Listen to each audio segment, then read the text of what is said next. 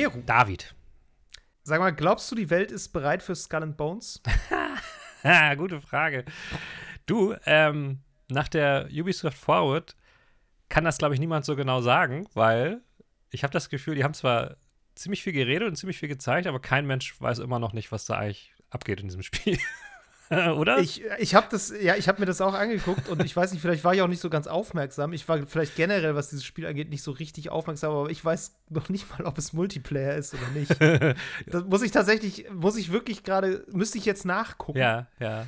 Ähm, weil sich mir das so wenig erklärt hat. Tatsächlich. Und ja. man fährt irgendwie mit Schiffen rum Mhm. und es ist so ein bisschen Piraterie, aber auch so ein bisschen Fantasy. Also Ja. Ich habe jetzt, ich glaube, man hat so Unterwasser-Torpedos, habe ich jetzt auch gesehen. Ey, und Han Handel haben Trailer. sie ja auch äh, mit, also Handel kannst du auch irgendwie noch. Genau, das gibt's auch noch irgendwie. Also irgendwie, ich glaube, es ist Multiplayer. ich google das jetzt Nein, parallel. es, es, war, es war Ähm. damals, ursprünglich hieß es, das soll ein Multiplayer ähm, Assassin's Creed Black Flag sein. So, Ja. dann haben sie irgendwie gemerkt, das wird nichts oder das ist irgendwie nicht so toll. Dann gab es ja tierische Probleme bei dem Spiel, dann ist es verschwunden und immer wieder verschwunden. Und jetzt weiß man es nicht so genau, weil es war so dubios. Ich meine, der Release soll ja demnächst sein, aber es wurde, wurden ganz viele Teile des Spiels gezeigt, aber nie das zusammenhängende Gameplay. Und das war so ein bisschen, hä?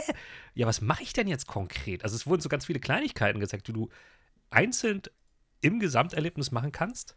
So habe ich das jedenfalls empfunden. Aber ja, ja. das komplette, den, den Pitch habe ich noch nicht verstanden.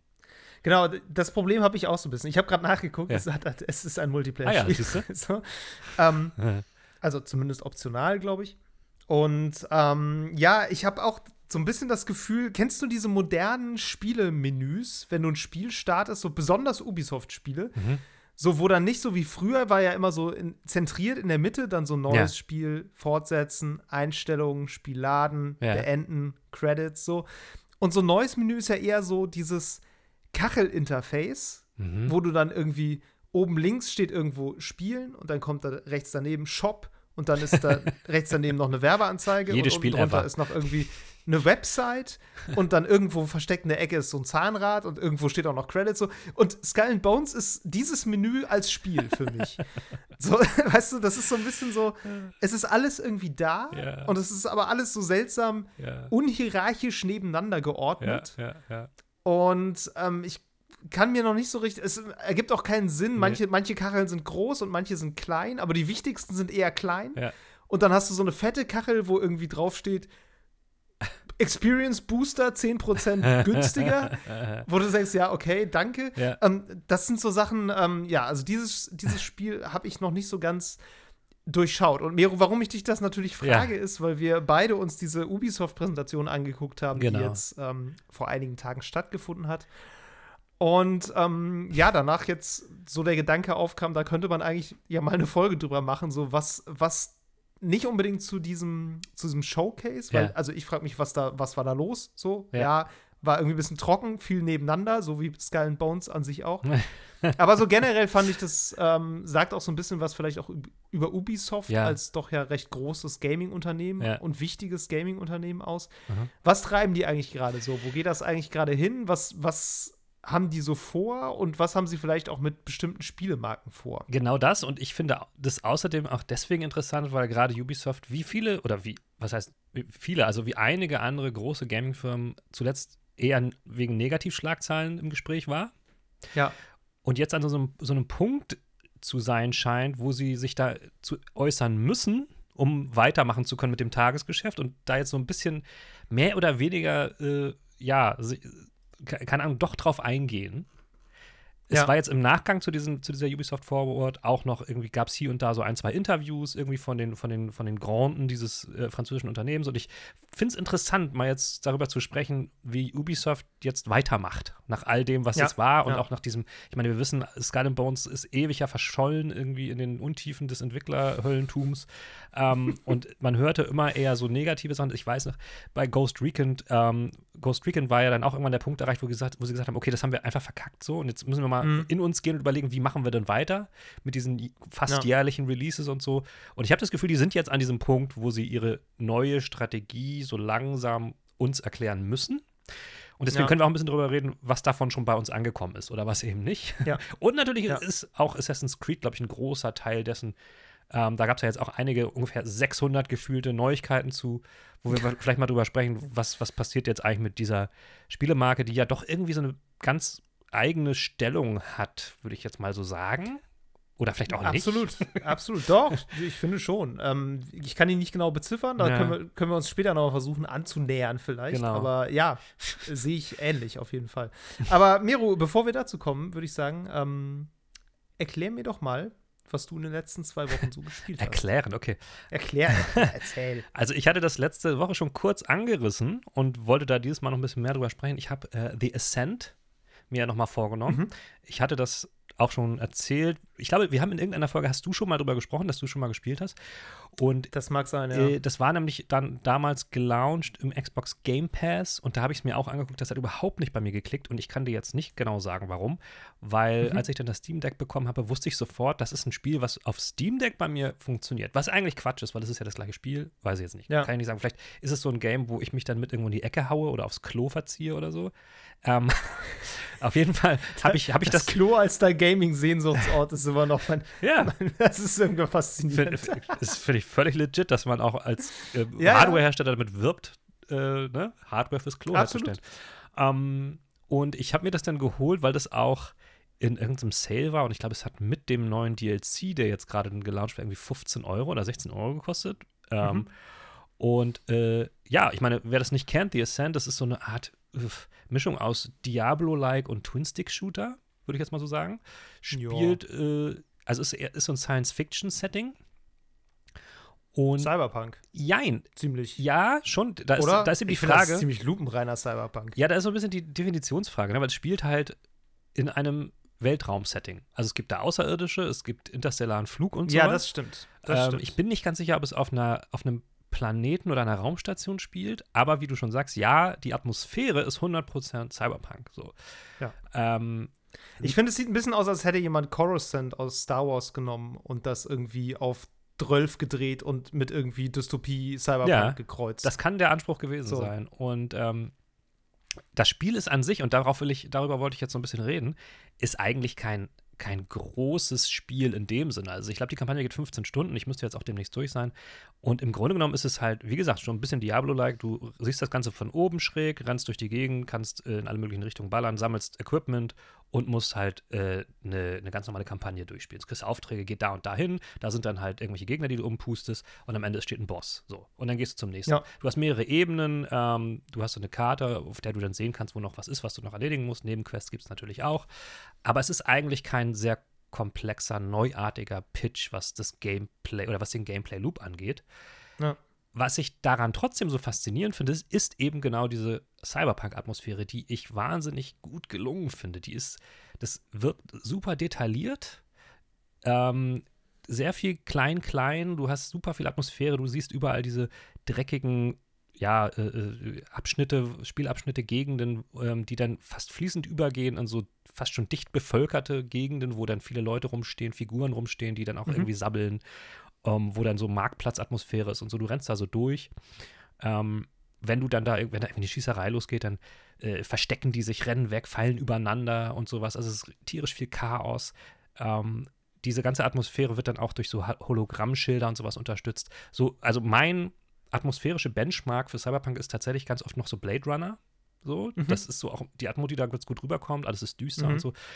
Und ich finde das total interessant im Vergleich gerade zu Cyberpunk 2077, ja. was nämlich in meinem Gefühl genau das Gegenteil ist. Das ist ein sehr großes Spiel mit, mit einem sehr großen Pitch, aber eben sehr wenig Atmosphäre, wo genau das nämlich Ja. nicht rüberkommt, wo diese, wo diese Detailarbeit, ich meine, ich gebe offen zu, ich habe da jetzt lange nicht mehr reingeguckt in Cyberpunk, da ist ja eine Menge Mhm. passiert, so, pff, muss ich jetzt mir auch noch mal wieder reinziehen, so. Ähm, aber so wie ich das in der Empfindung, in der Erinnerung habe, ist es genau das Gegenteil davon. Du hast nämlich eigentlich eine relativ slicke, saubere, aufgeräumte Stadt, weil halt einfach Ja. nicht so viel da drin passiert. Die Figuren, da, da ist auch nicht so viel los, was Passanten angeht und so. Ähm, und die Reaktion dieser Passanten, wenn dann mal was passiert, ist jetzt auch nicht so krass, kommt nicht so realistisch rüber, sage ich jetzt mal so. Mhm. Und ich finde das total cool als Beispiel dafür, wie man so eine Betonung bei so einem Game hinlegen kann. Ne? Also entweder du machst halt ein großes, aufgepustetes Gameplay-System und hast dann vielleicht ja. nicht mehr die Luft, um dich ums Detail zu kümmern, was nämlich dieses ganze Ding, ich das ist ja schon fast dann so, so ein bisschen ähm, der Polish, um den es dann geht. Ja. Der, der bleibt dann ein bisschen liegen. Oder du machst es eben anders. Du machst eigentlich ein kleines Spiel, aber das machst du atmosphärisch halt voll stark. Und für mich funktioniert das bei The Ascent sehr, sehr gut. Also ich finde es mhm. Von der Stimmung her mega, das Game. Vor allen Dingen, ja. ich meine, gut, bei dem Preis kann man jetzt auch wirklich nicht sagen, 15 Euro oder was. Ich meine, gut, Cyberpunk 2077 ist ja jetzt auch für den Preis. Insofern ist es fast schon egal. Ja, das stimmt. aber das, äh, ja, das hat mich bei dem Game wirklich fasziniert. Ich bin jetzt sehr gespannt äh, über diesen DLC, den ich ja mitgekauft habe. Da passiert noch mehr. Mhm. Und was ich auch toll finde bei dem Spiel, ist der Soundtrack auf jeden Fall. Den ich aber auch bei ähm, Cyberpunk 2077 sehr gut finde. Aber bei The mhm. Ascent, der Soundtrack, den gibt es auch auf Spotify so zu hören, der ist echt Hammer. Ähm, es könnte sehr gut sein, dass ich den schon benutzt habe für meine ähm, Cyberpunk Red RPG Sessions als Hintergrundmusik, weil der einfach, ja, der, der, ist richtig klasse. Kann man nur empfehlen. Das ist so Synthwave-Gedröhne, genau, glaube ich, ja. so ein bisschen, ne? Ja. Sehr mhm. atmosphärisch ähm, und trifft die Stimmung sehr, sehr gut. Also mag ja. ich total.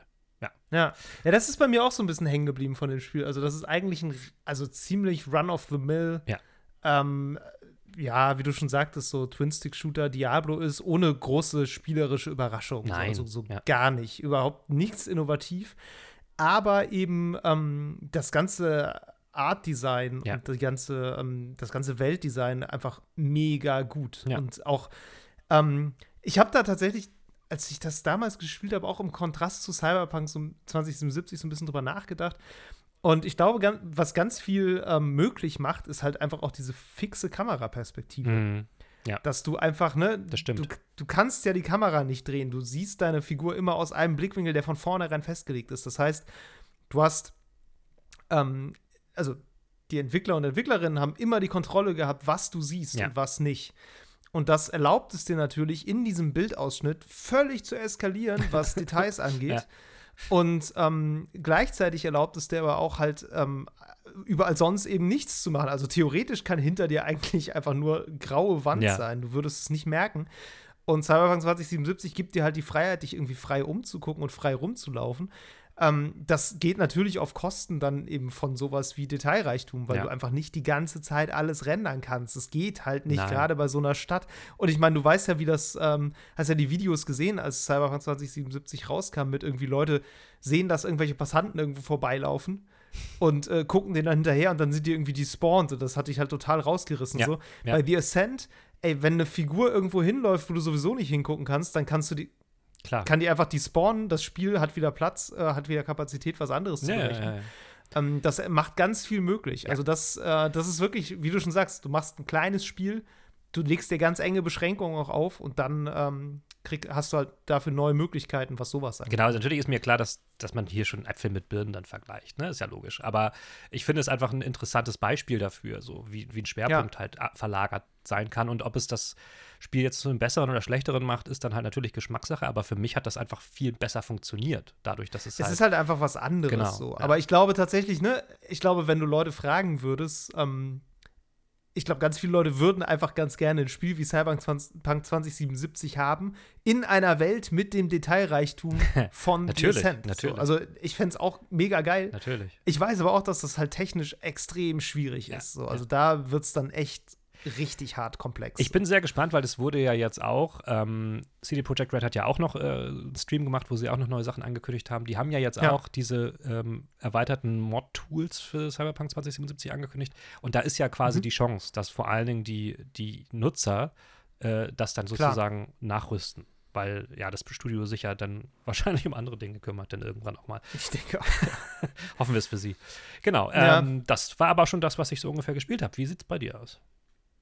Ja, Miro, ich habe ähm, ich es letztes Mal schon angekündigt oder angedeutet und ich muss leider sagen, es hat sich nicht viel daran geändert. Ähm, es hat eine neue Destiny-Season. und ich habe wirklich überlegt, ob ich diese Woche noch was anderes spielen soll. ähm, es hat sich dann aber einfach irgendwie nicht ergeben, sodass ich tatsächlich einfach wieder mal zwei Wochen am Stück Destiny gespielt oh, habe.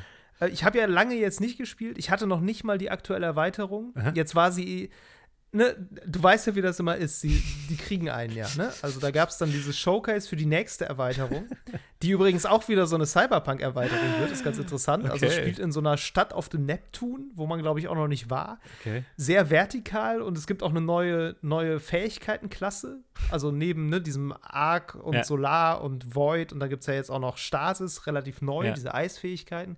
Und da kommt jetzt noch eine neue dazu, die Oha. heißt, glaube ich, Strang auf Deutsch. Ist ein bisschen komisch, aber da hast du immer so, so grüne, so grüne Mischung aus Seile Sturm und Drang. sowas. Ja, so ein bisschen. ähm, Sturm und Drang sind übrigens zwei Pistolen in Destiny. Das nur. Stimmt. ähm, du hast dann so, hast so Seile, die du schleudern kannst und damit kannst du dich halt auch irgendwie an Gegner ranziehen, kannst irgendwie durch, durch so Häuserschluchten schwingen, also so ein bisschen Wow. Grapple Hook kommt jetzt zu Destiny. So. Cool. Und ich habe das gesehen und dachte schon wieder, ah, ja, schon, schon leider ganz geil. Und natürlich war die aktuelle Erweiterung dann auch noch runtergesetzt für, ne, für zwei Drittel des Preises, wie das immer so ist. Und dann dachte ich, ja, komm, ich, ich holst du dir jetzt, die Story soll gut sein von der Erweiterung. ich und bin tatsächlich froh, dass es das auf Steam Deck noch nicht gibt. Also, dass es nicht kompatibel ist, weil da wäre ich wahrscheinlich dann auch wieder Schande, Schande. Ja, und also ich ähm, erwähne das hier regelmäßig und ich sag's auch gerne nochmal. Destiny 2 ist ein wahnsinnig gutes Spiel. Ja.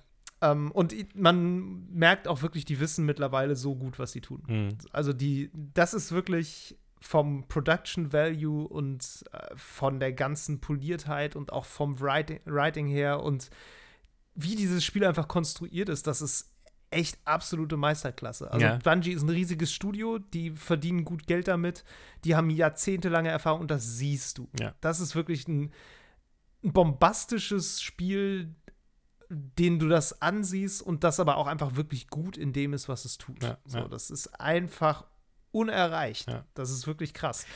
Und, ich, Und, gla- ich glaube auch, dass sie ähm, jetzt durch ja. den Kauf von Sony haben sie wahrscheinlich auch noch ein bisschen, sind sie noch ein bisschen entspannter geworden, können noch mehr machen, was Ja, sie sich vorstellen. das glaub so, ich auch. Weil sie jetzt sich nicht ich mehr auch, Sorgen ja. ums Geld machen müssen. So. Ja, vor allem, weil Sony ja, glaube ich, auch so ein bisschen auf die, auf die Serien- und Filmsparte schielt, sodass Ja. sie da, glaube ich, auch ganz gut einfach das vielleicht auch ein bisschen trennen können. Ne? Ja. So und quasi sagen, so, wir machen hier unser Spiel und wir holen uns da noch ein bisschen Geld und machen noch ein bisschen Serie und so. Ja. Ähm, ja. Und ja, die aktuelle Season ist irgendwie auch mal wieder ganz, ganz nett. Die haben ja immer diese, diese vier Seasons pro Erweiterung. Nee, warte mal, wie ist denn das? Ich glaube, eine Season geht drei Monate. Okay. Und eine Erweiterung kommt jedes Jahr. Also ungefähr so. Mhm, mhm. Und äh, ist ganz cool. Jetzt haben sie so eine Weltraum-Piraten-Season. Oh, Das ist irgendwie ganz nett. So, ich habe die letzten drei Seasons, glaube ich, nicht gespielt. Die waren so wohl so ein bisschen Depri und auch recht düster, ging so Ja. viel um Trauma und Verarbeitung und sowas. Ähm, da passiert ja auch echt krasse Sachen in dieser Story teilweise. Mhm. Und jetzt haben sie sich davon aber irgendwie so ziemlich entkoppelt und machen einfach sowas. Ähm, du jagst jetzt so einer, ähm, so einem, ja, so einer Warlordin hinterher okay. die mit irgendwelchen Piratenschiffen irgendwelche Artefakte klaut und du jagst ja die halt ab und hast halt so dein eigenes Weltraumpiratenschiff, was so ein riesiges Raumschiff mit Segeln ist, was völlig dumm aussieht, aber es ist halt irgendwie geil. Und ja, fährst halt dann irgendwie da zu Shanty-Klängen, machst du so? Freibeuter-Sachen Okay. und äh, hast halt so, ähm, ja, hast, eine, hast so eine Crew auch, die du ausbauen kannst und es gibt so, so neue Waffen, die auch alle so ein bisschen piratisch aussehen. Du dachten hast, wahrscheinlich, dass jetzt Maschinengewehre mit so. Holz dran. Ich weiß es nicht genau. Auf jeden Fall haben sie es echt, äh, haben sie es echt gut getroffen. Es ist auch sehr witzig verpackt. Sie haben, es gibt ja diesen Charakter, diesen Drifter, Ja. oder der Vagabund heißt er auf Deutsch. Ja. Der macht diesen Gambit-Spielmodus, da ist er damals eingeführt worden. Gambit ist ja dieses PvP, aber gleich, äh, PvE, aber gleichzeitig mit einem anderen Team Ja. in parallelen Arenen und dann kannst du dich auch teilweise invaden und musst halt um die Wette quasi Computergegner killen. Und das ist halt in diesem ganzen Universum ja immer so ein bisschen geframed. Dieser Drifter taucht auf und bringt diesen neuen, diese neue Sportart quasi mit. Und das ist aber alles so ein bisschen mit so bisschen shady. Also da spielt so schwarze Magie mit rein. Auch diese Gegner, die er da beschwört, kommen aus irgendwie der, aus der Leere raus. Oder ich weiß es nicht genau. Ich kenne mich mit der Lore auch nicht so gut aus. Auf jeden Fall ist er so ein sehr schummriger Charakter. Und ist aber auch immer so, so ein bisschen, finde das auch so ein bisschen geil und ist immer so, ja, guck mal, jetzt hast du hier den, äh, hast du da einen Blocker rübergeschickt, das würdest du im richtigen Vanguard ähm, Schmelztiegel, also diesem ehrenhaften PvP-Modus, dürftest du sowas nie machen, aber hier bei mir geht das so. Mit dem bist du also jetzt auf Pirateriekurs und Okay. das ist schon echt, echt cool. Also haben sie sich äh, gut ausgedacht, macht Spaß Cool. und ähm, ich bin immer ganz erstaunt, jedes Mal, wenn ich da wieder einsteige, bin ich erstmal völlig überfordert. Ja, ja. Und dann dauert es so zwei Tage. Aha. Und dann bin ich wieder voll drin. so. Weil so bestimmte Kernsachen im Loop ändern sich irgendwie nie. Ja. So, ich spiele das auf eine ganz bestimmte Art und Weise. Ich hole mir immer diese Beutezüge und laufe einfach los und mache diese Beutezüge. Ja. Darüber kriegst du eigentlich immer einen ganz guten Querschnitt durch alles, was gerade so geht. Ja. Außer jetzt mal wegen Raids und Dungeons, diese Endgame-Sachen, für die ich einfach keine Leute habe. Ja. Ähm, aber alles andere kriegst du darüber ganz gut mit. Und ähm, ja, dadurch bin ich jetzt irgendwie schon wieder völlig drin. Und ich merke aber auch jedes Mal, wenn ich wieder anfange, fange ich an, mich mit einem oder zwei neuen Teilaspekten zu beschäftigen, die ich vorher nie beachtet habe. Ah, okay. Und es gibt immer irgendwas, was ich noch nicht beachtet habe. Sowas wie Waffenperks. Mm. Ich habe mich irgendwie nie groß drum gekümmert, welche Spezialfähigkeiten diese Waffen jetzt noch so haben. Und jetzt habe ich zum ersten Mal so ein bisschen angefangen, mich auch so in so God-Rolls einzulesen. Ne? Also, wenn Ja, du eine ja. Waffe dreimal gedroppt kriegst, welche behältst du jetzt und welche schmeißt du weg? Ähm, da gibt es halt dann wirklich Unterschiede. Und ich finde das auf einer übergeordneten Ebene so krass, wie Bungie es geschafft hat, so klassisches, statgetriebenes Rollenspiel-Gameplay Mhm. auf so einen Shooter zu übertragen. So. Also, Mhm. ne, wenn du jetzt meinetwegen ein Diablo spielst, kriegst du dann irgendwas mit plus drei Geschicklichkeit oder irgendwie plus zehn Intelligenz und du weißt genau, okay, plus zehn Intelligenz, dann machen meine Zauber mehr Schaden, ich habe mehr Mana, all solche Ja, Sachen. ja. Und das gibt es ja in Destiny nicht, weil Destiny ist halt ein Ego-Shooter. Mhm. Und im Ego-Shooter zählen ja ganz andere Sachen. Und ich finde es so abgefahren, wie Bungie diese Sachen in dieses System reingeholt hat, sodass du tatsächlich eine Waffe kriegst und denkst, boah, geil, da dauert das Umschalten von Hüftfeuer auf Aim Down Sights dauert irgendwie 0,3 Sekunden weniger. und das ist einfach ein Stat. Ja, ja. So, du drückst die rechte Maustaste und die Geschwindigkeit, mit der du dann durchs Visier zielst, die ist an dieser Waffe festgelegt durch einen bestimmten Wert, Ja. der bei einem bestimmten Drop besser oder schlechter sein kann. Und das kann unter Umständen das Spielgefühl dieser Waffe komplett verändern. ja, krass, ja, und stimmt. das finde ich aus einer designtechnischen Perspektive finde ich das wahnsinnig faszinierend, weil Mhm. das sind so Dinge, wo ich wenn mir das jemand erzählt hätte, hätte ich gesagt, das ist so kleinteilig, ey, keine Sau interessiert das. Aber es funktioniert. Ja. einfach weil sie es gemacht haben. Und ja, es ist einfach clever. Es Total. ist einfach ein cleveres Spiel, guter Shooter. Wie, Kann man. wie war das jetzt? Sind, noch nicht. sind jetzt äh, Fortnite-Skins in Destiny oder Destiny-Skins in Fortnite? Wie war das jetzt nochmal? Beides. Was? Tatsächlich beides. Das ist das Abgefahrene. Ja, es gibt jetzt Fortnite-Skins in Destiny, also diesen, diese Katze zum Beispiel. Ja. Ich habe schon mit Leuten gespielt, so Randoms. Auf einmal hat jemand diesen Katzenskin von, von Fortnite auf, so diese, diese Maske. Ja. Ähm, genau, und es gibt aber jetzt auch Destiny-Charaktere als Skins in Fortnite. Verrückt.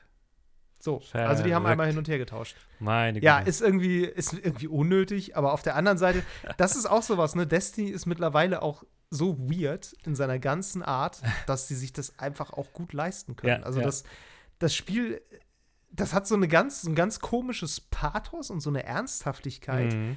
die aber gleichzeitig die ganze Zeit überall immer wieder unterwandert wird, weil ständig irgendein alberner Quatsch passiert. und ich finde, so eine Balance zu finden, ist wahnsinnig schwierig. Ja. Und ähm, das hat so ein bisschen was von so einer etwas trashigen Serie.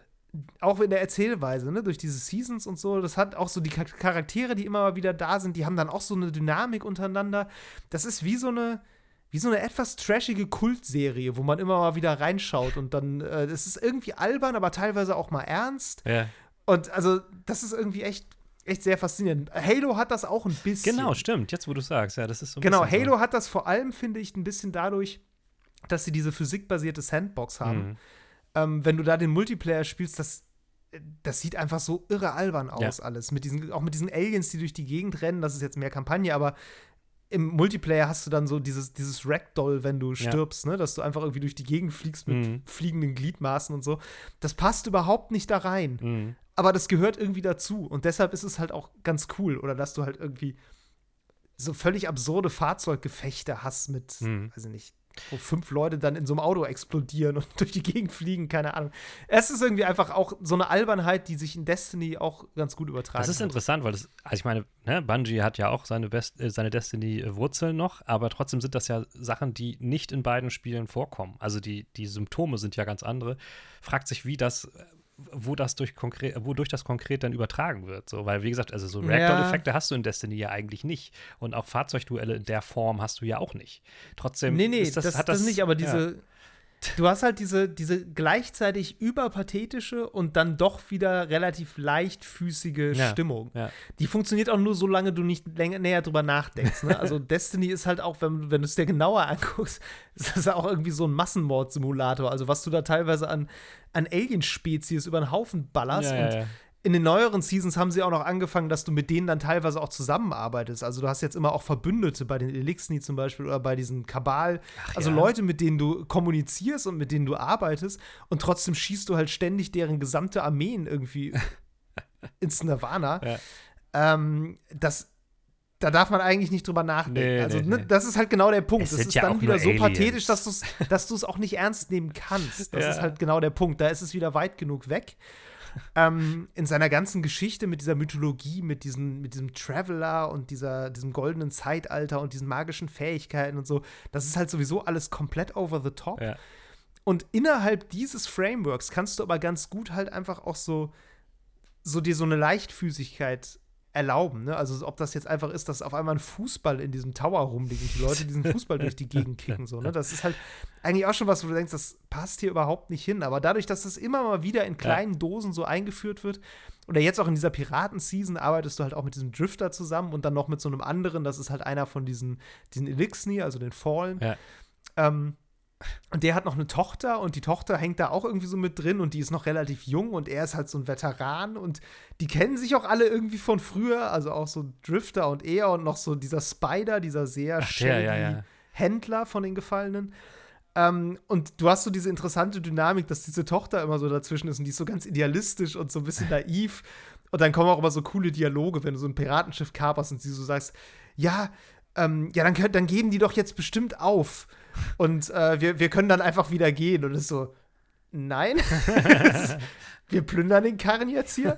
Und du merkst so langsam, wie sie immer mehr so Richtung äh, Piraterie kippt. Das ist äh, sehr, sehr interessant, so die Dynamik, auch wie das erzählt wird. Aber gleichzeitig ist es trotzdem irgendwie sehr, sehr leichtfüßig und lustig. So, Okay. Das ist schon, schon auch eine Kunst, Ja. so, die, die, das zu treffen. Destiny müsste ich auch mal wieder spielen irgendwie. Ah. Ja, ich würde sagen, steig doch einfach mal wieder ein, Mero, aber es, ähm, es ist ein Akt. Ja, eben. Dann, Das kann ich dir dann sagen. muss man also. davon ja auch wieder loskommen irgendwann. Ach. Wie gesagt, wenn, Ja. wenn, es, wenn es das auf Steam Deck, wenn es gehen würde, dann wäre ich wahrscheinlich schon drin. Aber das haben sie gesperrt, mehr oder weniger. Also, Ja. naja. Bei mir ist es relativ ein relativ klarer Cut-off, glaube ich, wenn ich so jetzt den Season Pass voll habe. Dann werde ich mich wahrscheinlich nur noch so einmal die Woche einloggen und dann die jeweilige wöchentliche Quest machen und dann, dann reicht mir das dann, glaube ich, auch wieder. Also ja. ich werde jetzt nicht die ganzen zwölf Wochen, die diese Season dauert, durchballern. So, das, Okay. ähm, äh, es ist, äh, ist aber bei mir immer so. Am Anfang, jetzt gerade hatte ich auch noch die neue Kampagne, ne? die Ja, hatte ich ja noch nicht gespielt, so, dann motiviert einen das nochmal mehr.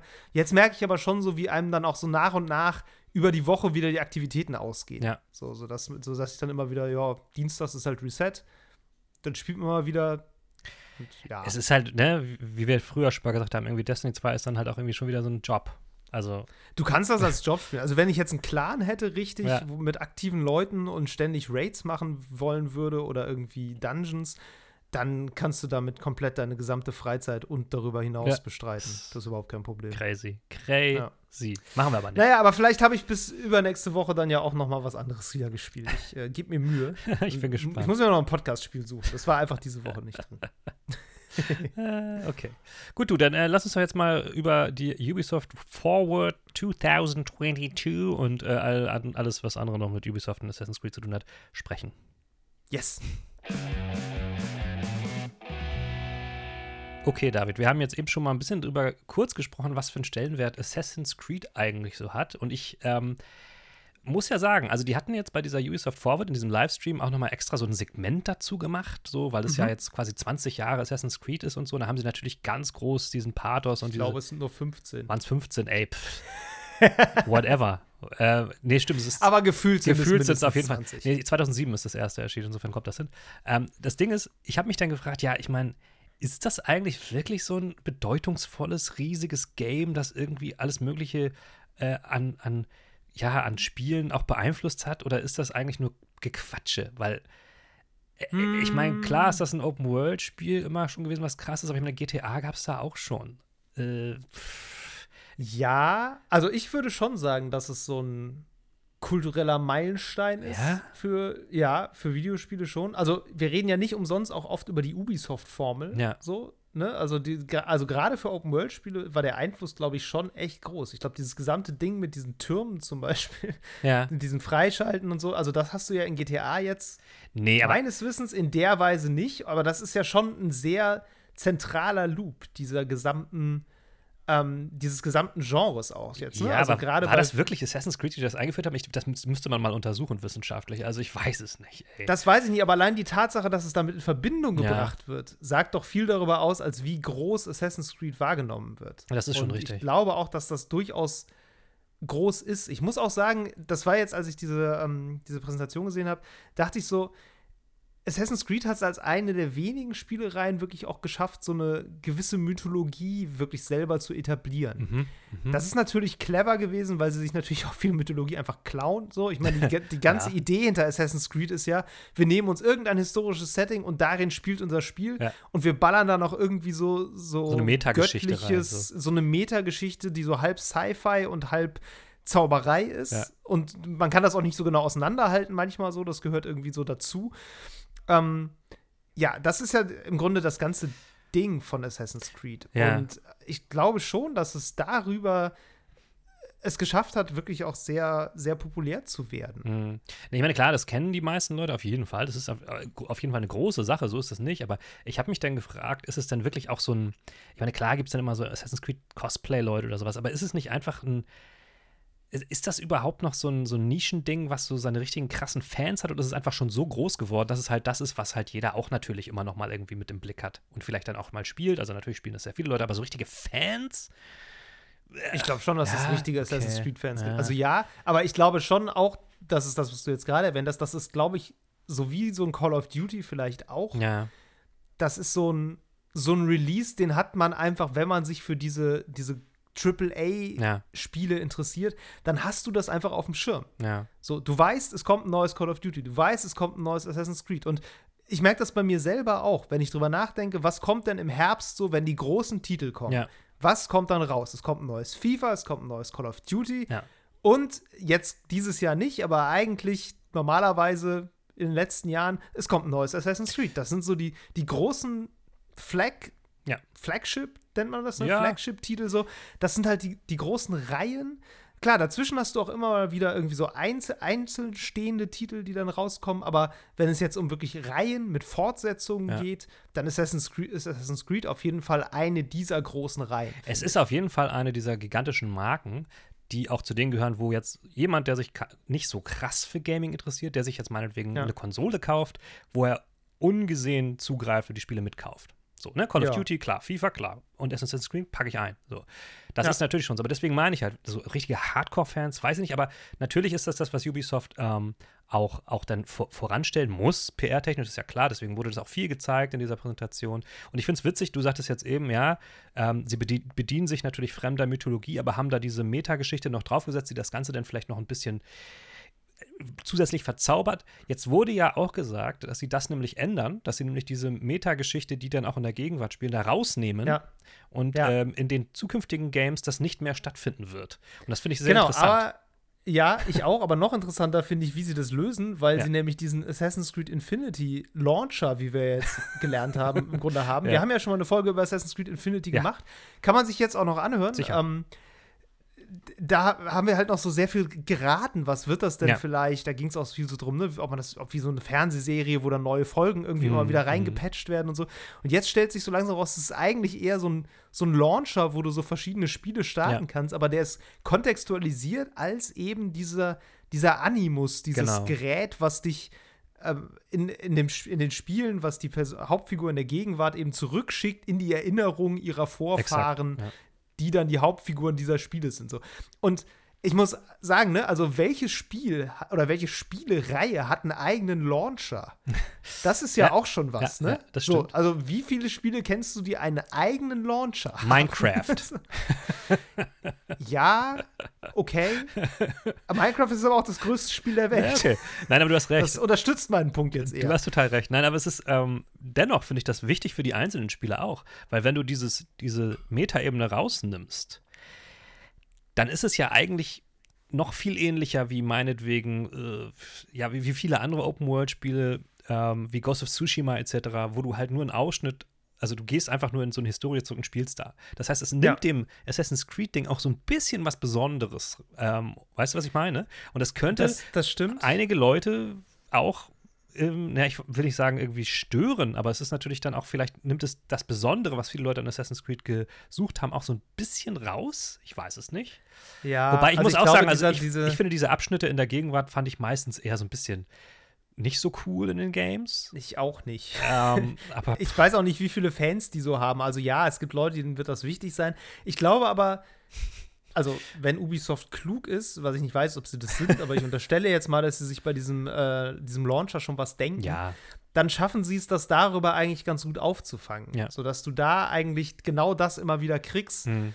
Ähm, so diese, diese Kontextualisierung, weil darum geht es ja vor allem. Also ich glaube, die Leute mochten jetzt nicht unbedingt diese Walking Simulator-Passagen in ja, genau. meinetwegen genau. Assassin's Creed Odyssey ja. oder Valhalla war das, glaube ich, auch noch. Ähm, wo du dann halt irgendwie in so einer Hütte rumläufst ja, und Sachen genau. anklickst, mhm. äh, sondern da geht es ja eher einfach darum, dieses, dieses Gefühl zu bekommen, da gibt es noch eine andere Ebene. Ja. Und das, ist, das hier ist eigentlich vielleicht auch gar nicht alles so echt, ja. sondern eigentlich nur die Erinnerung. Mhm. Ähm, das stimmt. Ja, also, Insofern finde ich den Schritt eigentlich relativ logisch, das so zu machen. Ich finde. Ich bin gespannt, wie, inwiefern sich das von einem, von einem Launcher jetzt wirklich unterscheiden wird. Ja. Im Endeffekt. Ich muss sagen, ich, find, ich finde diesen, diesen Pitch eigentlich auch gar nicht so blöd, das so zu machen. Ähm, das also so zu, zu, verbinden über so eine, so eine Hub, sie haben es selbst als Hub bezeichnet, ähm, ja. über den du dann verschiedene Inhalte dazu holen kannst dir, weil es ihnen natürlich auch erlaubt, die Inhalte unterschiedlich zu skalieren. Du bist nicht mehr so darauf angewiesen, ja. immer diesen riesen gigantischen Titel zu bringen, sondern du kannst auch mal einfach was Kleines reinschieben oder noch einen Zusatz DLC oder ne? Und, und, ja. und das ist eigentlich eine ganz coole Sache, ich glaube auch für die produktionstechnisch dass die sich da nicht mehr so, so festlegen müssen. Genau. Ich hatte generell bei dieser ganzen Assassin's Creed-Präsentation das Gefühl, dass sich das so ein bisschen durchzieht. Ja. Dieses, wir wollen Assassin's Creed wieder wegholen von diesem größer Das und, ist das ja. 100 Stunden Open World Ja. Epos des Herbstes Ja.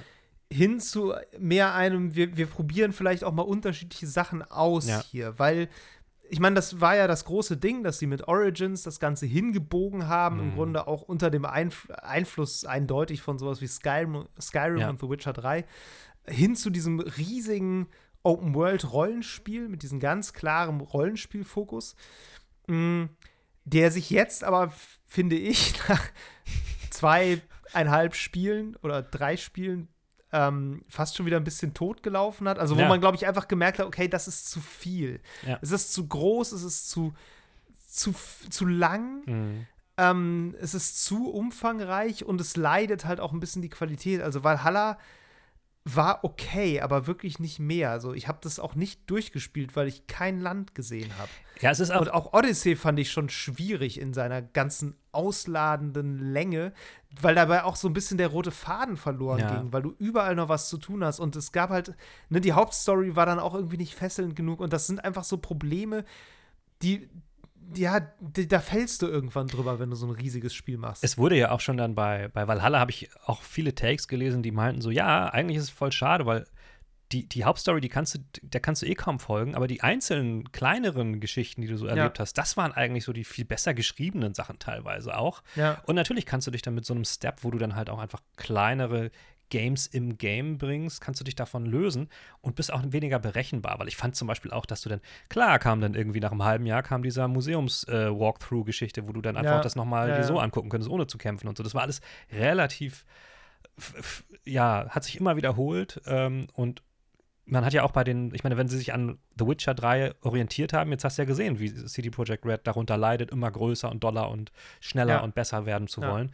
Da musste ein Weg raus, gerade jetzt auch mit äh, dem Hintergrund dieser ganzen Vorwürfe, die was, was, die, was die Arbeitsbedingungen dort angeht, äh, ja auch noch aufkamen, dann noch doller und noch größer werden zu wollen. Ähm, das, das, das ging, glaube ich, einfach auch nicht mehr. Und Ja. ich bin sehr gespannt. Also, jetzt sind ja ein paar Sachen angekündigt worden, können wir kurz drüber sprechen, wo man ja auch kaum was drüber weiß, sagen wir es ganz ehrlich. Ja, ja, das stimmt. Ähm, dieses, äh, Aber man weiß genug, finde ich, Ja. um sich zumindest so erschließen zu können, dass es doch in sehr unterschiedliche Richtungen geht. Und zwar bei allen Spielen Das stimmt, hatte ich das das stimmt, Also ja. was als nächstes ja kommt, ist dieses Mirage. Mirage, genau, was eben in Bagdad spielt und ja so die Vorgeschichte von einem dieser Assassinen erzählt, glaube ich, die du in Valhalla triffst. Genau, ja. ja. Ähm, Basim heißt genau, der. Basim ich. heißt der. Ähm, genau, und das fand ich zum Beispiel schon interessant, weil das wird, glaube ich, kein richtig großes, mega riesen Assassin's Creed, sondern da haben sie ja schon gesagt, das wird eher so wieder wie die ersten, Wie die ersten, Teile, ja. Was ich interpretiere als eine etwas kleinere Open World, Mhm. sehr städtisch, die Open World. Klar, Bagdad-Zone spielt in einer Stadt. Ich meine, guck dir Valhalla an, da hast du irgendwie Ja. 50 Städte bereist, Ja. so. aber keine war halt richtig cool, sondern immer so Ja. hingebaut irgendwie. Ähm, genau, spielt in einer Stadt, ist wahrscheinlich auch gar nicht so lang. Ich vermute, dass es so 20 Stunden sein wird. Mhm. Ich glaube, es ist noch nicht mal ein Vollpreistitel, Ah, okay. meine ich zumindest gelesen zu haben. Okay, das weiß ich nicht. Nagel mich nicht drauf fest, Ja. meine ich aber. Ähm, Und ich glaube, dass vor allen Dingen und dieses- sie ne nehmen ja auch wieder die Rollenspielmechanik ein bisschen zurück. Genau, Das weil, sie weil ja auch schon wenn sie gesagt. davon reden, dass es wieder so werden soll wie die ersten Teile, die, also 2007 zum Beispiel, der erste Teil, der war ja auch in der Gegend, der war jetzt nicht in Bagdad, aber das war halt, äh, ich glaube, Jerusalem und umliegende Städte. Konstantinopel war das. Oh, Nee, nee, stimmt. Äh, mehrere Städte waren das Nee, so. Es waren ja, ja. zwei, drei Städte. Und da war das halt, die Struktur des Spiels war auch ganz anders. Es war so, du hast dann irgendwann einen Auftrag bekommen, okay, du musst diese neuen Typen halt erledigen. Und das war dann immer so, du hast die Ja. erst gescoutet, dann hast du sie ähm, äh, erledigt und dann müsst, musstest du noch fliehen. So, das war so eine ganz Ja. klare Struktur. Das war nicht so. Eher so Hitman. Genau. Und es waren nicht noch so 12.000 andere kleine Quests, wo du jetzt noch mal irgendwie was holen musst oder was hinbringen musst oder dem und dem helfen Ja. musst. Und ich glaube auch, dass sie da wieder mehr hinwollen zu diesem Assassinen-Ding halt, im wahrsten Sinne Ja. des Wortes, was ja auch Sinn Ja. ergibt. So, und ich glaube, da haben viele Leute auch wirklich Bock drauf. Jetzt auch mit der Rückkehr auf dieses Nahost-Setting ergibt das total Sinn. Finde ich voll cool. Genau, das Nahost-Setting ist ja quasi das nächste, was dann wahrscheinlich kommt. Das ist ja für, weiß nicht, für irgendwann 2024, 2025 wahrscheinlich. Du meinst, du meinst Fernost. Du meinst ähm, ähm, das nächste, was dann Ah, kommt. nee, St- Entschuldigung, klar, Nahost ist das eine. Ja, Ja. Fernost ist das, äh, das nächste, das ist dieses Codename Red. Genau. Ähm, das wird dann ja wohl offenbar in Japan spielen. So, So das, Shinobi-mäßig äh, soll das sein, Genau, genau. deutet sich zum Beispiel sehr an. Äh, da warten Leute ja schon ewig drauf. Total. Da fragt man sich jetzt nach Ghost of Tsushima natürlich so ein bisschen, braucht es das jetzt noch? Aber mal gucken. Du, ich glaube ganz ehrlich, ähm, wenn wir Glück haben, gibt es gibt das Spiel halt den Leuten das, was sie bei Ghost of Tsushima, Tsushima nämlich teilweise vermisst haben, weil ich finde nämlich, dass ähm, da Stealth wirklich eine sehr untergeordnete Rolle gespielt hat.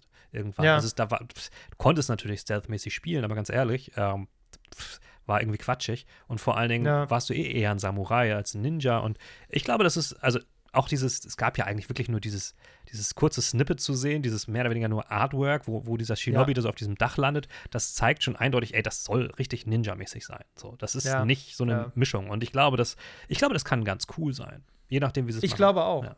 Ich glaube auch. Und ich, da bin ich mir aber wieder relativ sicher, das wird wieder ein großes Meinst du? Assassin's Creed. Das, ja, glaube ich ziemlich. Ach, krass. ich glaube, dass das wieder, wieder eine, mindestens mal so eine, eine komplette Insel wird. Ja. Also eine richtig große, Ja. auch mit viel Natur, Welt. Ich weiß nicht, ne, bei dem, was jetzt kommt in Bagdad, ich weiß nicht, wie viel, wie viel Natur da mit drin sein wird, weil es ist halt vor allem eine Stadt. So. Also es wird, klar, da wird es auch, ne, die werden da so Gärten haben und all solche Dinge so. Ähm, da ist jetzt auch nicht nur Wüste, das meine ich gar nicht. Aber die Frage ist halt, wie viel Landschaft nehmen sie überhaupt mit? Ja. Oder machen sie doch nicht eher dieses städtische Setting und es geht wieder mehr darum, auf hohe Gebäude zu klettern zum Beispiel und irgendwie ikonische Hm. Gebäude zu sehen und irgendwie einen krassen Ausblick zu haben. Mhm. Und ich glaube, dieses Japan-Ding, also ist nur mein Gefühl. Ja. So, aber da könnte ich mir vorstellen, dass das doch wieder ein bisschen mehr Richtung Rollenspiel Assassin's Creed geht. Ja, also es hat auch ähm, einer von Ubisoft, ich, was ist der vom Beruf bei Ubisoft? Der hat in einem, in, in einem Interview mit äh, PC Gamer oder nee, mit IGN hat er gesagt, das ist der Vice President of Editorial, Fafsi Mesma heißt er. Der hat gesagt, es wird auch weiterhin diese großen RPG-Dinger geben. Also nicht nur jetzt nur Ja. noch kleine, sondern auch große.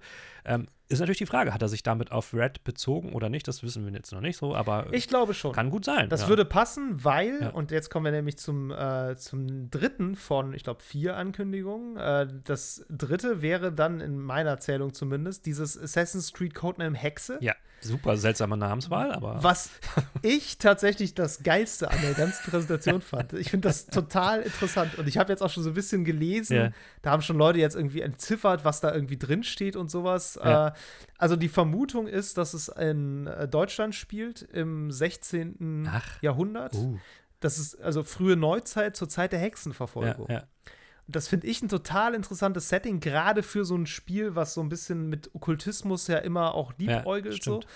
Ähm, ist immer die Frage, wie du es machst, weil wenn, wir müssen natürlich auch immer dran denken, die Hexenverfolgung war halt keine Verfolgung von bösen Hexen, sondern Ja. das Abschlachten von einer ganzen Menge unschuldiger Leute durch Ja. eine ziemlich wild gewordene äh, Staatskirche quasi. Total, ja. Ähm, das ist, ne, ist eine Frage, wie man damit umgeht in dem Spiel. Aber als Setting finde ich das sehr interessant. Mhm. Und da bin ich wiederum hellhörig geworden, weil sie so meinten, da wollen sie sowas ganz anderes machen. Genau, das haben sie gesagt, ja. Und er hatte ja. ich weiß nicht genau, was da jetzt passiert. Mhm. Aber ich fände es zum Beispiel sehr interessant, wenn sie ein lineares Action-Adventure machen würden. stimmt. Nicht Open World, Mal was ganz sondern anderes, ja. genau, mal was ganz anderes. Ein lineares, storygetriebenes, düsteres Ja. Assassin's Creed Action Stealth Adventure mit Horrorelementen. So ein bisschen wie The Last of Us, Aha.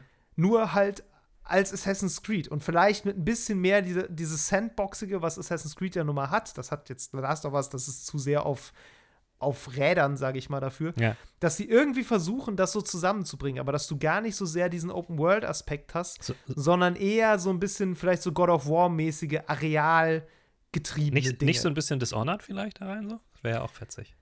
Stimmt, Dishonored, ja, sowas wäre auch geil. Das Oh, wäre auch cool. krass, ne? ey. Also ich, Eine Assassin's Creed Immersive Sim. ich finde es interessant, weil also es ist ja, äh, ich glaube, äh, Chefentwickler ist Clint Hocking, wenn ich mich äh, Ja, nicht äh, falsch der hat erinnere. Watch Dogs Legion gemacht. Hat ja. er das gemacht und der hat vorher auch schon so Far Cry-Geschichten gemacht, so die, die ganz alten, wenn ich mich nicht falsch erinnere. Das kann sein, das ähm, also auf jeden Fall jemand, der auch innovativen Kram teilweise macht und auch Bock auf innovativen Kram hat.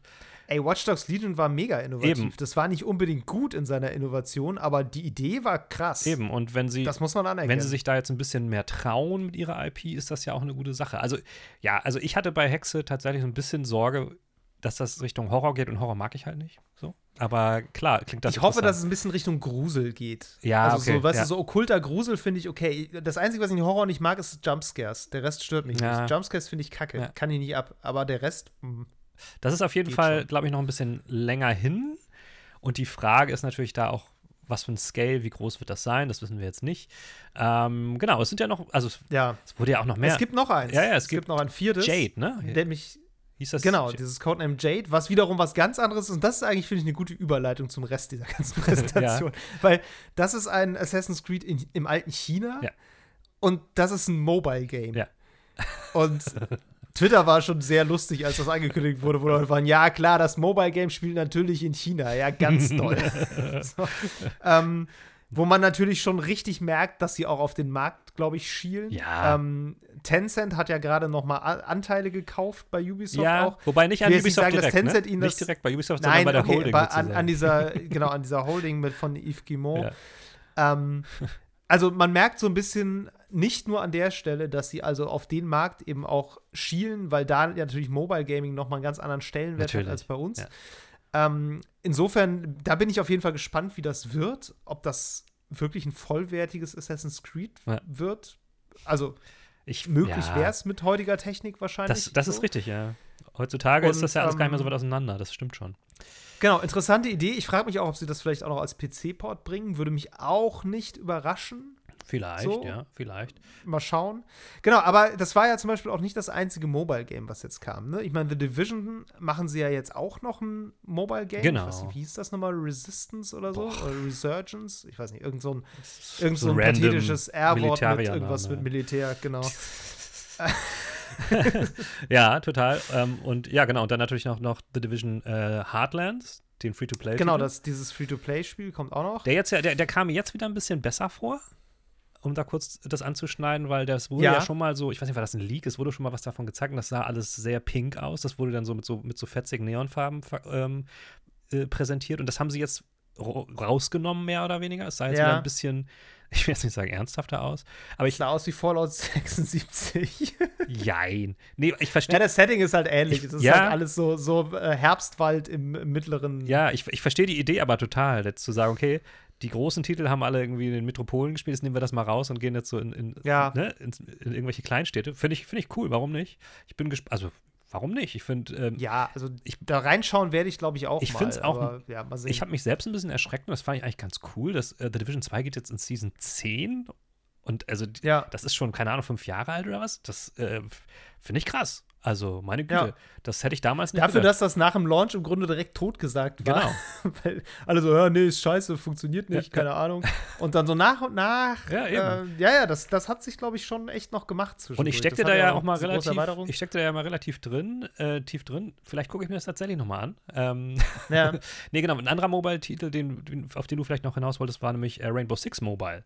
Richtig, das Ähm, kommt nämlich auch noch als Mobile-Spiel. Auch eine der, der gigantischen IPs von Ubisoft, wo es eigentlich auch mittlerweile klar ist, dass sie die alle nochmal irgendwie ausweiten wollen. Ähm, und wenn es, ne, bei der ganzen Präsentation, wenn es kein Mobile-Game gibt, gibt es halt irgendwie eine, eine Netflix-Adaption oder irgendwas. Ich meine, Ja, Assassin's Creed ja. soll es ja auch äh, noch irgendwie mit echt, echten Schauspielern eine Adaption geben.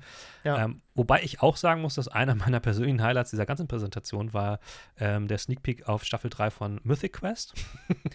Ja, das muss ich immer noch mal irgendwie gucken. Das Ey, ist bestimmt richtig gut, ist aber wirklich ich habe es leider noch nicht gesehen. Das lohnt sich total äh, und das, das fand ich mit am coolsten an der ganzen Präsentation, weil der ganze, Ja, so, keine Ahnung, Trackmania und was da alles so kam und, und wie heißt nochmal diese Sportgeschichte, die sie immer noch äh, irgendwie unterhalten? Riders Just Republic. Dance. Nee, Riders Republic. Ach nee, so Rise Kram. Republic. Uff, das weiß Ja. ich nicht. F- Interessiert mich alles irgendwie schon lange nicht mehr. Keine Ahnung. Ach, naja, müssen die ja wissen. Ja, also, ne, wir haben im Vorfeld ja ein bisschen drüber gesprochen, dass diese Präsentation so ein bisschen seltsam Total. war in ihrer ganzen Art. Ja. Ich habe auch noch nicht genau durchschaut, warum das so ist. Ich glaube, es war so ein bisschen dieses, ähm, dieses Gefühl, dass sie eigentlich zu allem einen Deep Dive machen wollten. Mhm. Dass sie sich nicht damit begnügt haben, wie zum Beispiel Nintendo, einfach irgendwie einen geilen Trailer zu zeigen Mhm. so der, und irgendein neues Spiel anzukündigen, Mhm. sondern dass sie immer noch dazu noch jemanden auf die Bühne geholt haben. Mhm.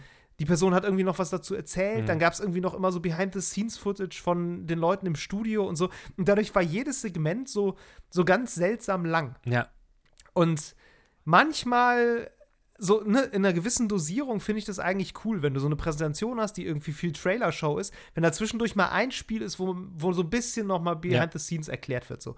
Aber wenn du nur das machst, dann wirkt es irgendwie so, so ein bisschen wie so eine Betriebspräsentation. Das ist so ganz komisch, ne? Als würde dir jemand äh, so die neuen Produkte vorstellen, die dein Unternehmen jetzt entwickelt. Und du sitzt halt eine Stunde in einem Meeting und musst zuhören.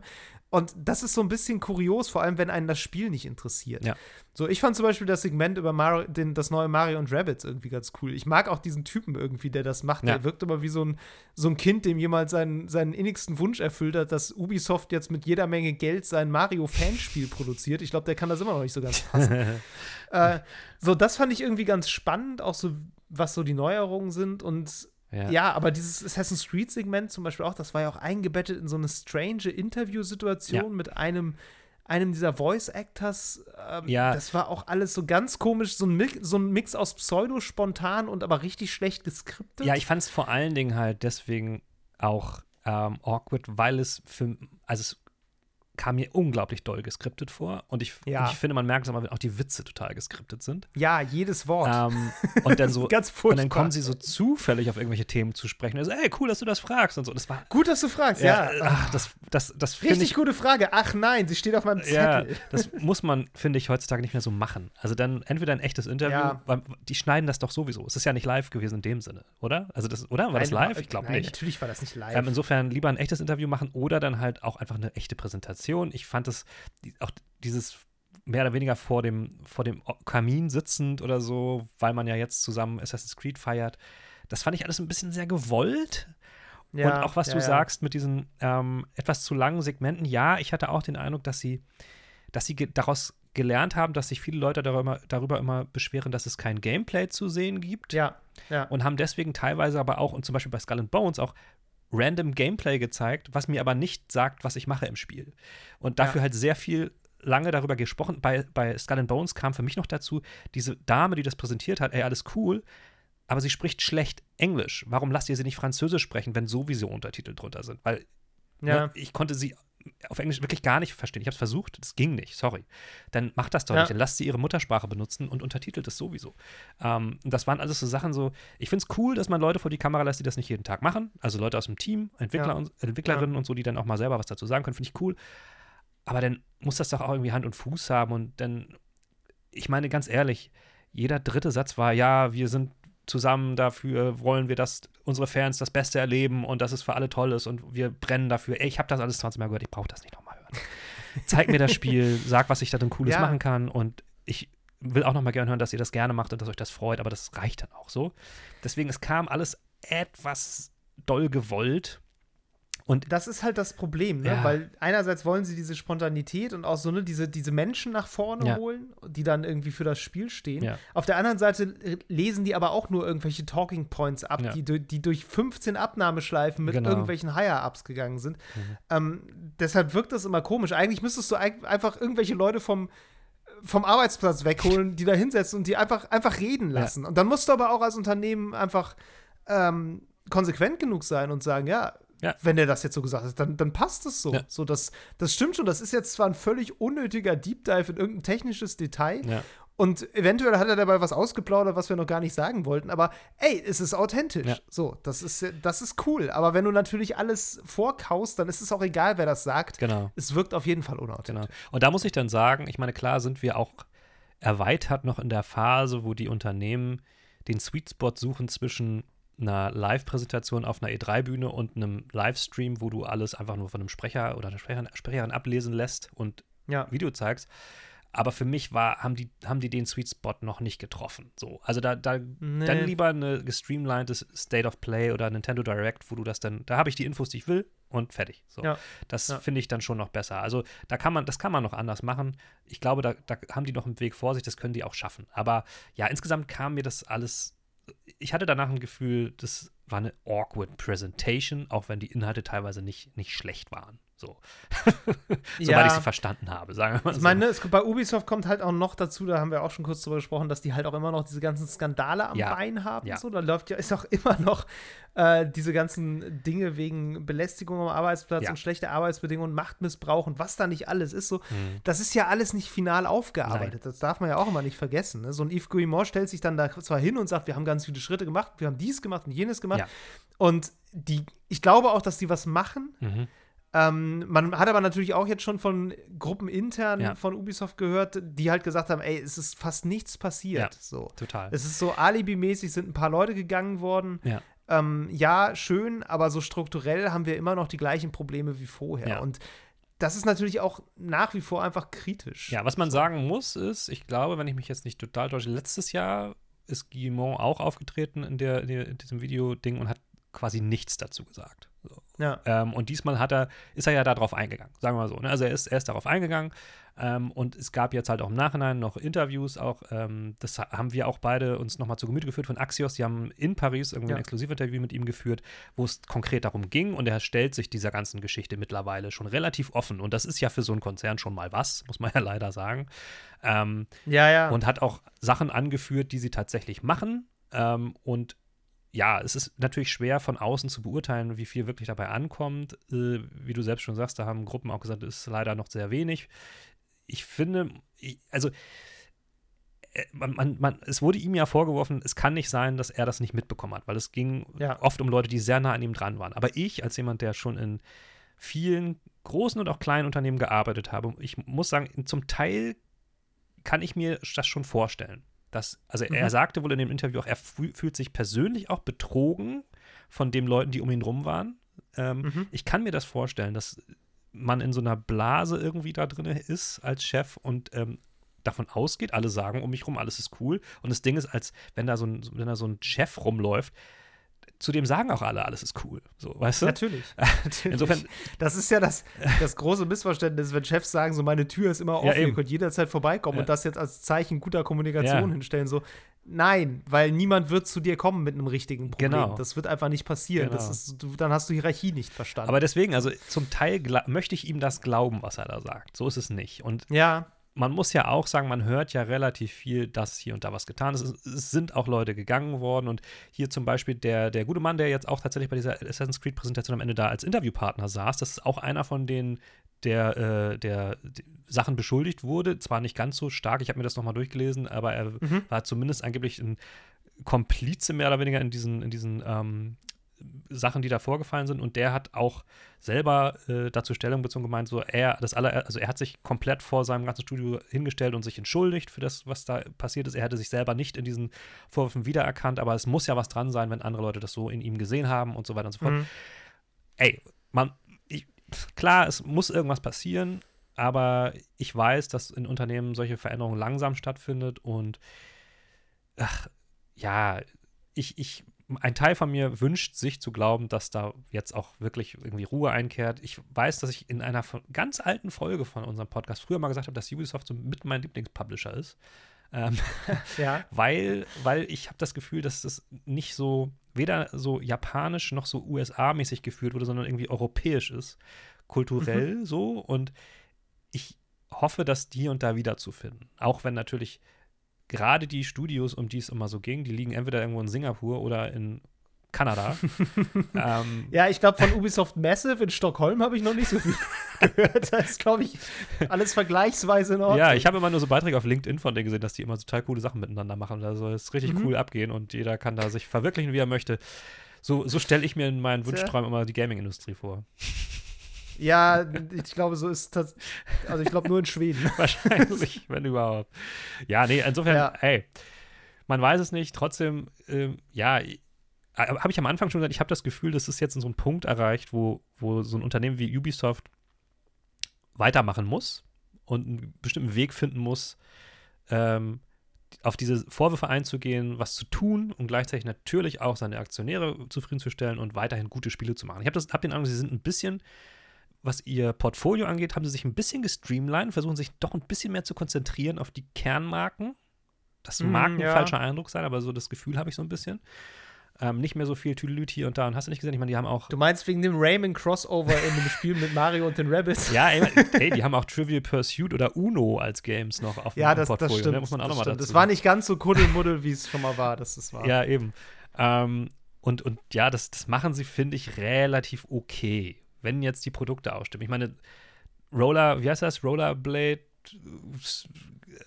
Ich weiß es nicht. Man weiß mehr, es nicht mal mehr. Das war letztes Jahr ein Riesenthema. Ja, das ist jetzt nicht mal mehr. Also, das gibt es nicht mehr so eine Projekte anscheinend. Und das finde ich ganz gut. Und auch so diese Ghost Recon-Farce, ähm, die da irgendwie abgelaufen ist, das war ja ein völliger Reinfall. Das haben sie jetzt auch irgendwie äh, erstmal ruhen lassen, das ganze Ding. Und das ist vielleicht der richtige Weg, sagen wir es mal so. Ja. Naja, schauen wir mal. Schauen wir mal, ja. Ähm, ich bin auf jeden Fall gespannt, was wir da noch so, so hören. Und ja, ich finde das, auch, find das auch spannend, wie du sagst, mit dieser Aufarbeitung, die da vielleicht jetzt doch stattfindet. Und man muss halt immer hoffen, dass es auch wirklich dann eine Veränderung ja. gibt, die auch greifbar ist und nicht einfach nur irgendwelche schönen Marketinghülsen. Das ist Total. immer so das Problem. Ich meine, was ist, der, was ist der richtige Weg? Ich meine, bei, bei na, wie heißen sie nochmal? Activision, Activision King haben wir auch noch nicht den richtigen Weg gesehen, gefunden. Ey, natürlich nicht. Also, du kannst ein Unternehmen richtig scheiße oder weniger scheiße führen. So, ich glaube, den richtigen Weg gibt es sowieso nicht. Aber ja. ne, so eine Kultur musst du halt erstmal wieder loswerden, wenn die Total. einmal sitzt. Und das ist natürlich das Schwierige. Da muss man halt irgendwie dran arbeiten. Da hoffe ich, dass sie da irgendwie ja. was tun. Wir werden sehen. Was ich ganz interessant fand, auch noch, was Gimo nämlich auch noch gesagt hat, ähm, als Nebendings ist, äh, neben, naja, zusätzlichen Talking Point. Es wurde ja immer wieder in der Vergangenheit darüber gesprochen, ob Ubisoft jetzt doch verkauft werden soll an jemanden größeren. Ja. Ähm, und die sind ja jetzt, also diese Holding, wie gesagt, ist von äh, Tencent jetzt groß mitfinanziert. Also die haben sich da nochmal richtig dick eingekauft, aber halt nicht in Ubisoft selbst. Und mhm. dann hat äh, Guimont jetzt auf die Frage, ob sie jetzt noch, noch verkauft werden oder nicht, gesagt, dass es noch nicht vom Tisch sei. So, es ist noch nicht vom Tisch, aber es sei jetzt erstmal Priorität, soweit es geht, independent zu bleiben. So, das heißt, es könnte ja. immer noch sein, dass irgendwann ähm, das heißt, okay, äh, Microsoft kauft jetzt auch Ubisoft ab. Das ist noch nicht ganz vom Tisch. Gerade als es mit diesen Anschuldigungen halt richtig groß abging, war es natürlich genau wie bei Activision so, ne? Es ist ein Weg raus, ist, sich kaufen zu lassen. ja, ja, klar, klar. Und wer weiß, vielleicht geht das mit der Konsolidierung noch weiter in der Branche. Tja. NF Schauen wir mal. NFTs wollen sie auch immer noch weitermachen. Mal gucken. Oh Gott, ja. Das, äh, naja, mal sehen, was das noch wird. Das ist ja Gott sei Dank erstmal auf die Schnauze geflogen mit ja. Ghost Recon. Ja, zum Glück. Mal sehen, mal sehen. Ja. Gut. So, damit, ja, ist wir jetzt, werden sehen. damit ist jetzt so ein bisschen der Gaming-Sommer vorbei, oder? Was sagst du? Ich glaube schon tatsächlich. Ich glaube, jetzt äh, ist auch wirklich. Ähm, ja. Jetzt, kommen, jetzt müssten im Grunde mal Spiele rauskommen. Ja. So langsam wird es Zeit. Ich, also ein bisschen kam ja dieses Jahr schon, aber. Wie gesagt, äh, ähm, hört uns weiterhin auch auf YouTube. Ähm, schaut da mal rein, da könnt ihr auch noch was. Da könnt ihr äh, auch kommentieren tatsächlich. Da könnt ihr kommentieren. Ihr kommentieren wollt mal ja. und keine Lust habt, direkt immer eine iTunes-Rezension oder sowas zu schreiben, das könnt ihr bei YouTube machen. Ach stimmt, da hat jemand auch mal neulich geschrieben, ne? Er freut sich, dass wir endlich ja. mal irgendwie da auch genau. ähm, engagen können. Das ist doch cool. Engagen. Genau. Also, wenn ihr engagen wollt, dann, wie man so sagt, drückt die Glocke und äh, ja. folgt uns bei YouTube oder überall sonst, wo es Podcasts gibt. So sieht's aus. Okay. Genau. Bis dann. Alles klar. Ciao. Das war Level Cap Radio Folge 98. Wenn euch die Episode gefallen hat, lasst uns eine nette Bewertung da, abonniert diesen Podcast und empfehlt uns gerne weiter. Lob, Kritik, Anregungen oder Spieletipps gehen an levelcapradio at gmail.com. Auf Twitter findet ihr uns unter lcrpodcast, außerdem twittere ich unter hamlabum und Mero unter djmeru. Danke fürs Zuhören und bis zum nächsten Mal.